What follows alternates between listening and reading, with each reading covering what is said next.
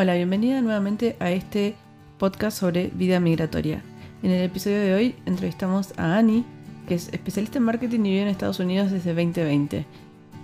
Fue un año bastante particular y no te quiero adelantar mucho sobre su historia porque me parece interesante que te lo cuente ella, pero realmente fue un proceso migratorio muy particular. Espero que disfrutes de esta entrevista y de conocer un poco más sobre Annie. Primero que nada, hola, ¿cómo estás? ¿Querés contar un poco quién sos, dónde vivís y demás?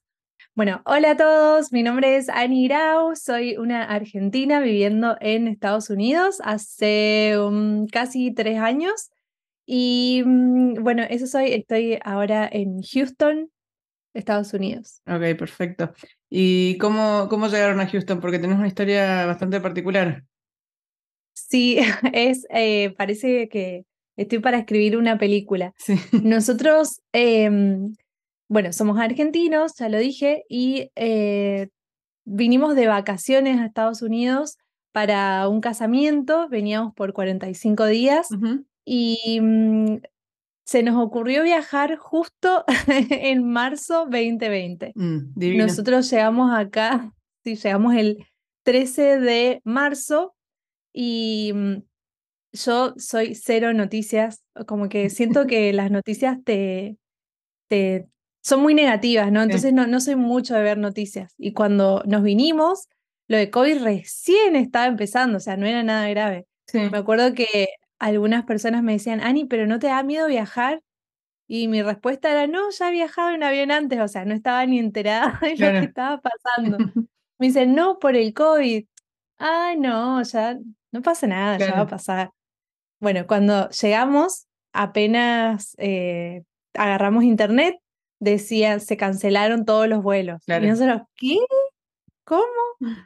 Bueno, sí, se cancelaron todos los vuelos y nosotros nos pusimos felices porque dijimos, genial, vamos a poder estar unos días más en, Estados Unidos. Más tiempo de vacaciones. Pero, claro, pero esos días más se tornaron en, se aumenta un mes más, se aumentan tres meses más, se aumentan cuatro meses más y así desde marzo hasta noviembre por ahí no se abrieron las puertas de Argentina, así que nos quedamos acá varados en Houston. ¿Y dónde, por qué estaban en Houston? Eh, está, toda, está toda mi familia acá. Ah, ok. Así que era el casamiento de mi prima acá y por suerte nos hospedaba mi tía. Entonces, o sea, si hubiéramos tenido que estar pagando alojamiento todos esos nueve meses, no, hubiéramos podido. Mm. Pero bueno, nos quedamos y mm, ya nos estábamos por volver y nos salió una oportunidad eh, de, quedarnos, así que decidimos eh, arriesgarnos, quedarnos. Perfecto. Ani, y, mm, y, cómo, o sea, en esos meses que estuvieron ahí, eh, em, ¿vos empezaste a armar tu trabajo como emprendedora, digamos? ¿O ya venías desde antes trabajando con eso y, y ahí fue como que reforzaste? ¿Cómo, ¿Cómo fue ese proceso? Bueno, fue complicado porque obviamente uno nunca está listo para que tu vida cambie al 100%. Durante todo el primer año eh, seguí trabajando con mi negocio. Yo tenía un negocio de indumentaria, una tienda de, de ropa femenina muy grande en mi provincia y la seguí manejando a distancia. Tuve una amiga que me ayudó un montón yendo al local, atendiendo. Eh, la manejamos así. Y mm, bueno, eh, a la vez también estaba terminando mi universidad, me estaba por graduar. Y en el, bueno, terminó el 2020 y vendí mi local y eh, me recibí. O sea, todo fue como mi identidad, que era mi local y estar estudiando, se terminaron en el 2020 y ahí me encontré como qué hago de mi vida, porque, claro, eh, yo toda la vida estuve estudiando, eh, estaba primero en una universidad, después me pasé a otra, pero era como parte de mi identidad ser estudiante y mi negocio tenía 10 años, entonces también era parte de mi identidad. Y me encontré en un nuevo país con otras costumbres, otro idioma, sin ser, dejando de ser estudiante, dejando de ser Annie, la dueña de, del local, y dije, ¿qué voy a hacer con mi vida? O sea, fueron eh, unos meses bastante duros, la verdad, no fue nada fácil. Eh, a veces como que suena gracioso, ay, sí, te quedaste varada, sí, pero hay que hay que atravesar el proceso, ser inmigrante no es fácil. Em, pero bueno, yo cuando estaba en Argentina había empezado a dar algunos talleres para emprendedores de clientas que me pedían ayuda. Y bueno, me encontré sin saber qué hacer y dije, a ver, no sé cocinar como para vender algo, no, no conozco las costumbres de acá como para vender un producto. Y bueno, lo único que sé hacer es emprender. Bueno, voy a enseñarle a la gente lo que yo hice y cómo tuve éxito, cómo me fue bien siendo emprendedora. Así que de a poquito me tomó varios meses animarme porque es como que empezaba a subir una fotito de, hola, soy Ani, y de repente decía, ay, pero ¿quién soy yo? A ver, hay tanta gente en Instagram, hay tantos mentores, gente con tanta experiencia, ¿quién me va a querer escuchar a mí? Claro. Sí, bueno, es lo que nos pasa a todos al principio, ¿no? Como que creemos que, que no tenemos mucho para decir o que no somos quienes para, para estar diciendo eso hasta que te das cuenta de que tenés tu público, tenés tu comunidad y que te está esperando, básicamente. Sí, total. Y además, algo que yo siempre digo, nosotros sentimos que el mercado está saturadísimo, pero porque nosotros consumimos ese contenido. Nuestros clientes no están todo el día viendo el mismo contenido que vemos nosotros. Quizás siguen a dos cuentas, cinco cuentas. Y hay espacio para todos. Es cuestión de animarse nomás. Sí, total. Ani, ¿vos hablabas inglés cuando te cuando estabas allá o, aprendiste a hablar eh, eh, sí, sí, hablaba inglés, o sea, no fluido, pero digamos que me, me defendía. Sí, sí. Igual y... Em, trabajas en español. Sí, yo trabajo en español y esa es algo interesante también, porque muchas veces me dicen, ¿qué, ¿en qué idioma debería hablar en mi cuenta? Si soy, no sé, colombiana en Inglaterra, ¿hablo en inglés o hablo en español? Esa es una pregunta súper frecuente y la realidad es que para mí uno tiene que buscar una audiencia que conecte con uno, porque fingir a la larga se nota y cuesta. Y yo me encontré con eso de, ¿qué hago? ¿Empiezo a hablar en inglés porque vivo en Estados Unidos? Y no, porque así como yo, inmigrante en Estados Unidos, hay un montón. Y de hecho mi comunidad son todas gente que hablan en español. Sí, pero ¿están en Estados Unidos la mayoría o, en toda Latinoamérica?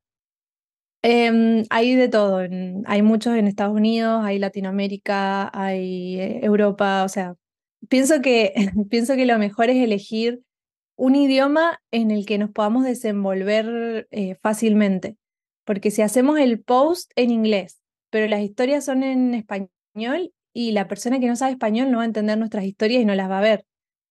Y la persona que mira nuestras historias en español, pero ve nuestro post en inglés, no va a entender inglés. Entonces, como que tiene que haber una coherencia y elegir cualquiera de los dos, pero uno. Aclaremos por las dudas que haces marketing digital y asesoría para emprendedoras. No sé si con eso te defino o, querés ampliarlo de alguna forma, pero eh, como para que se entienda por qué sabes tanto del tema, digamos, y por qué estamos hablando de esto, ¿no? Ah, claro. Eh, sí, sí, me dedico a ayudar a emprendedoras ah, con su estrategia de, comunicación para que puedan posicionar su marca y vender más. Eso es a lo que me dedico. Perfecto. Ani, y mm, a nivel local, eh, porque me acuerdo que en su momento yo veía que participabas en grupos de, emprendedores y demás, eh, en, eventos que se hacían ahí en Houston o, que te movías por otras ciudades o lo que sea. ¿Cómo se te ocurrió empezar por ahí? O sea, tu idea al al empezar a participar en esos eventos eh, era conocer más gente, ampliar tu red? ¿Cuál era tu lógica detrás de eso, digamos? Claro, em, para mí un inmigrante tiene que desenvolverse en la ciudad nueva en donde está. O sea, quedarnos pegados en nuestro país y solamente ver noticias de nuestro país y solamente hablar con amigos de nuestro país es algo que, que no nos permite avanzar porque no estamos allá, pero tampoco estamos acá. Entonces yo empecé a buscar estos grupos de contactos con personas que vivieran acá y así es como que empecé a ver que habían eh, networkings de emprendedores y dije, bueno, puedo conectar con gente que eh, hable mi idioma, que tengan los mismos temas de conversación que tengo yo, que también soy emprendedora y, y estuvo muy bueno, la verdad. Eh, finalmente hace tiempo que no voy porque he estado con bastante trabajo, pero ya tengo ganas de volver eh, a, involucrarme en eso. Sí me ayudó en cuanto a la red de contacto un montón, porque me abrió muchas puertas en, en lo que es este mercado de Estados Unidos, pero también el hecho de decir, bueno, no es que soy una persona aislada en este país, hay mucha gente como uno. ¿Y te hiciste amigo? ¿Conociste gente a nivel social, digo, no? Em, ¿Armaste un grupo social? ¿Te, rodeas de argentinos? ¿Qué, cómo, ¿Cómo te fue con eso? Em, sí, conocí mucha gente gracias a las redes sociales.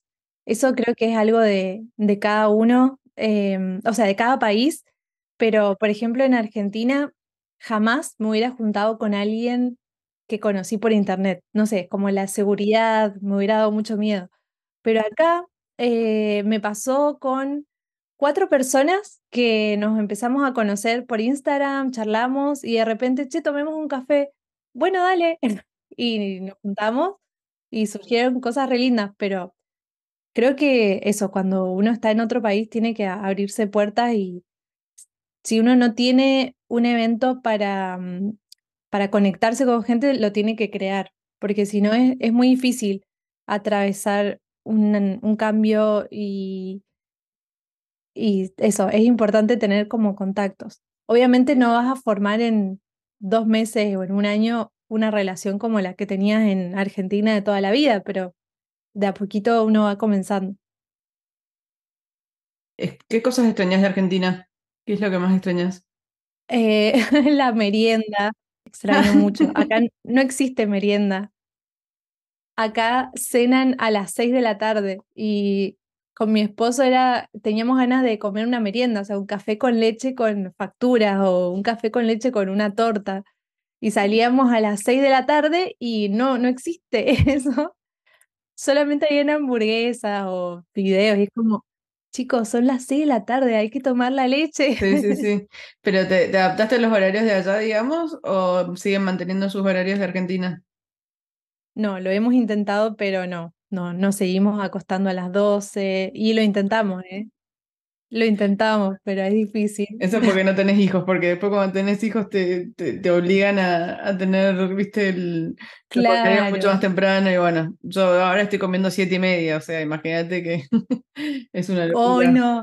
sí. Claro, creo que el, el hecho de tener una obligación social, una rutina, hace que te tengas que ajustar sí o sí. Claro, sí, sí, no te quedas. sí, ¿y mm, tuviste visitas eh, de Argentina hacia, hacia allá, digamos, más allá de tu familia, ¿no? Que, que vivía ahí. Eh, te, fueron a visitar o algo así, o, todavía no tuviste ninguna? Em, vino, bueno, mi mamá sí vino a verme, vino un amigo, hasta ahora ellos dos nomás. Ok, ¿cómo, cómo te, o sea, ¿Cómo, ¿Cómo fue ese proceso de recibir gente, encontrarlos en, otro país? No sé, viste, es como... Eh, a mí me pasó que cuando se fueron mis visitas, yo tuve varias visitas este año y me agarró un bajón horrible después porque fue como necesito más porque se fue y, y, me pegó muy mal. Eh, más allá de que disfruté un montón, obviamente, mientras estaban, ¿no? Pero bueno, por ahí no todo el mundo le pega igual, ojalá que no. se siente re lindo volver a escuchar tu idioma, tu, lenguaje. Si bien, bueno, me imagino que en donde vos vivís no hay tantos latinos, ¿no? ¿O sí? Hay, hay algo, sí. Pero no, no lo escuchas en la calle, digamos. Es muy poco común que escuches en la calle. Porque aparte yo no vivo en Ámsterdam, que es como la ciudad más grande, vivo en una ciudad más chica, entonces no se escucha tanto de otros idiomas, ¿no? Claro. Eh, acá en Houston hay mucho hispano, mucho, mucho hispano pero son todos más, no sé, mexicanos, colombianos, venezolanos. Sé que hay una comunidad grande argentina, pero no, no la he encontrado.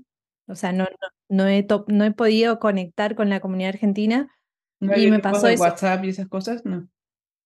Sí, pero viste cuando como que no, no sé, no, no fluye, no, no surgió nada, digamos, todavía ahí.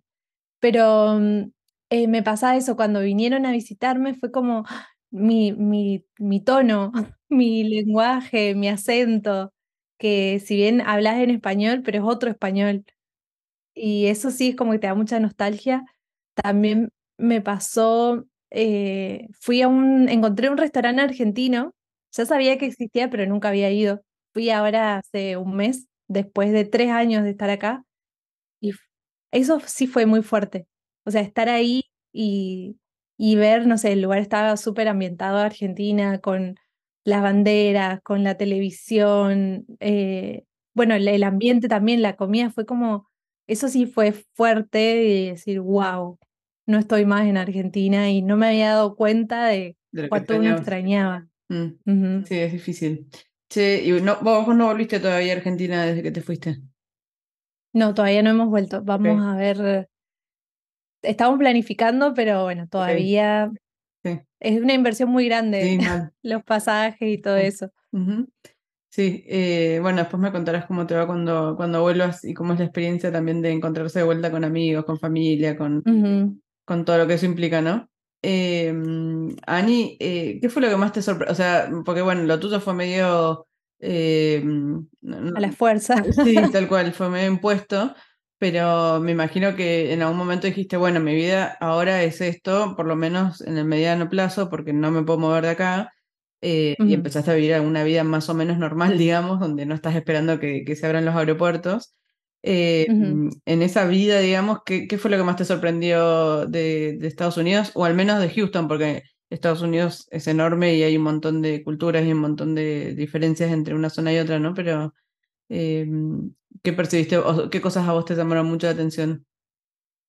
Eh, en cuanto a la cultura. Lo que sea, sí, por ahí algunas, el supermercado o la gente o no sé, lo que... Lo Bien. que lo primero que nos llamó mucho la atención, me siento re de pueblo diciendo esto, pero cuando, o sea, estábamos en pandemia, nosotros seguíamos ganando en pesos argentinos, pero viviendo en dólares.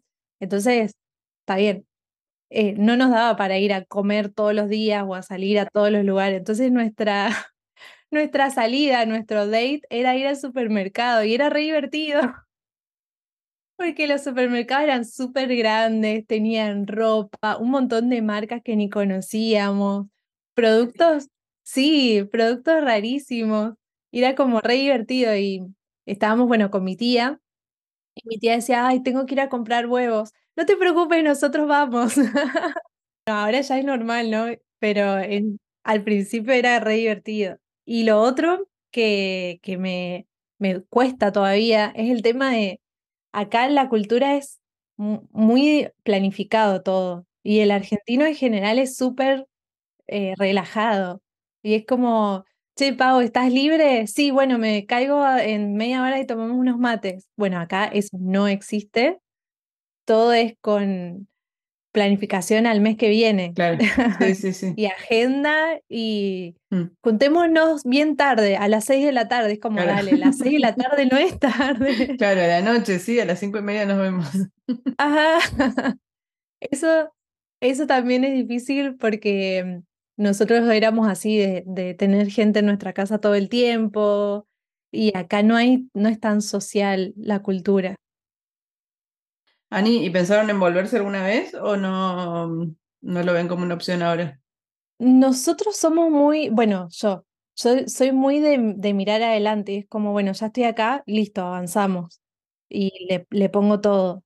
Eh, yo creo que mm, desde que tomamos la decisión, yo sabía que, que iba a ser muy difícil para mí porque cuando decidimos quedarnos, eh, fue porque a mi esposo le salió una oportunidad, pero a mí no. Entonces yo estaba en ese momento de, ya no tengo identidad, ya no sé qué voy a hacer con mi vida y sé que va a estar difícil para mí volver a encontrarme y volver a construir, pero siento que es una buena decisión.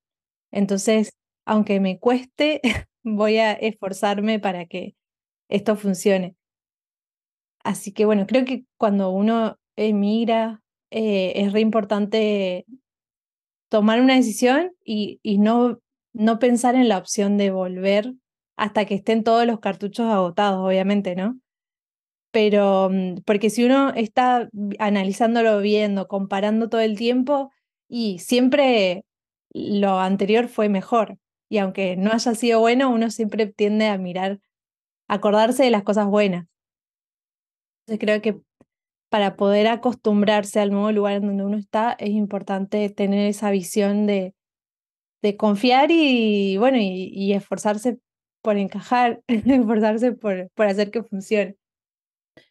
Una última pregunta. eh, si te tuvieras que dar algún consejo a vos en ese momento cuando, cuando se decidieron quedarse, o algún tipo, algún recurso o alguna aplicación, no sé, lo que sea, que te hubiera cambiado, te hubiera ayudado muchísimo en ese momento.